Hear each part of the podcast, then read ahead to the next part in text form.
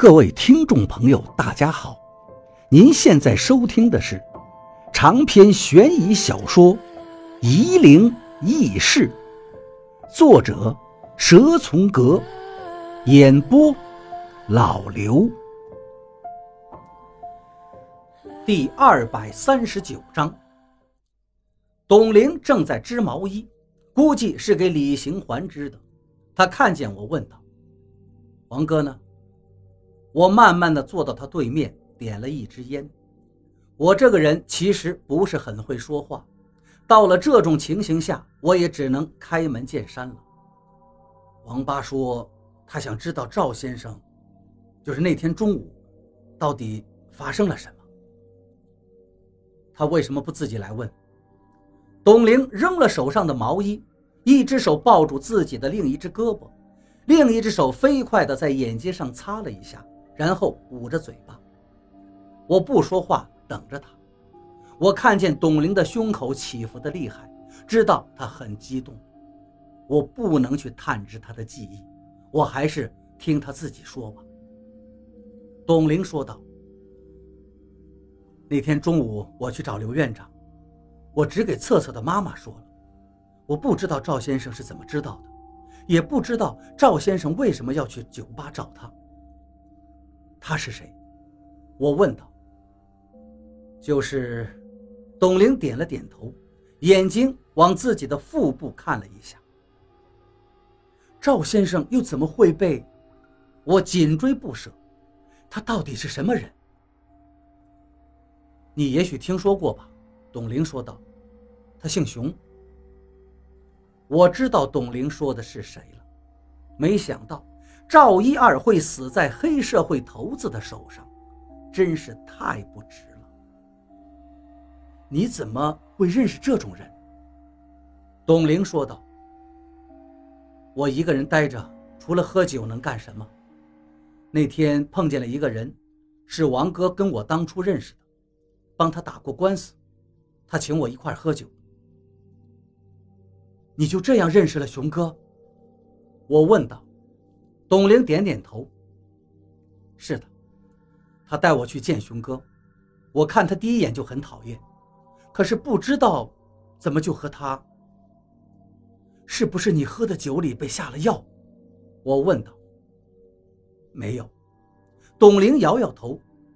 我进去后就没喝酒，什么都没喝。我的手无意识地伸进了裤兜，捏住了那个沙漏。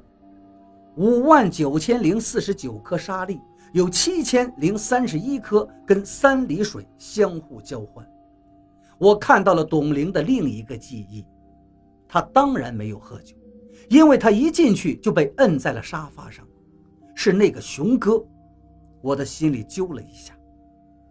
董玲在我面前说道：“我也不知道我到底在想什么。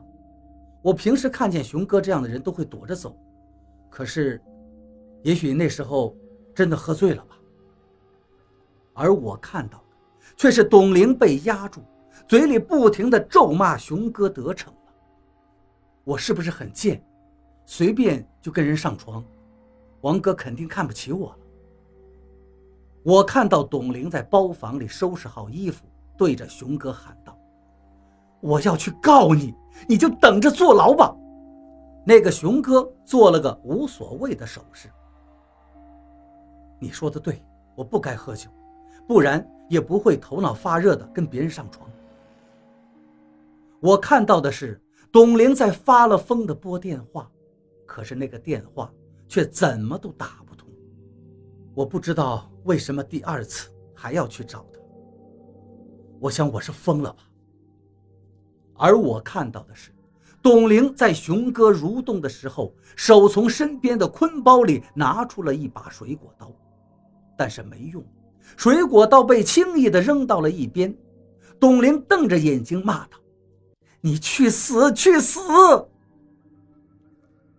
无所谓了，董玲在我面前苦笑了一下，反正王哥也不要我了，跟谁都一样。我把头捧了起来。使劲地揪着自己的头发，王八，你这个混蛋，是熊哥呀，熊哥。”董玲说道：“我是自愿的，谁也不怪。你是自愿的，你谁也怪不了。我看到的是一个身影站在衣衫不整的董玲前面，说着这句话，这种声音很柔和，很悦耳，声音直抵人的内心。”董玲说道：“也许我真喜欢熊哥这样的人。”你喜欢熊哥，所以你是愿意的。那个影子，是的，就是那个影子。可是我看不清楚他的样貌，但我知道，董玲的记忆被掩盖了。幸好被掩盖，我甚至庆幸地想到了这一节。我对董玲问道：“你和熊哥在一起的时候？”见过什么行为古怪的人没有？董玲想了想，嗯，没有。不就都是他的跟班吗？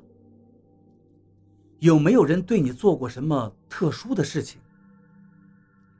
你说这个是什么意思？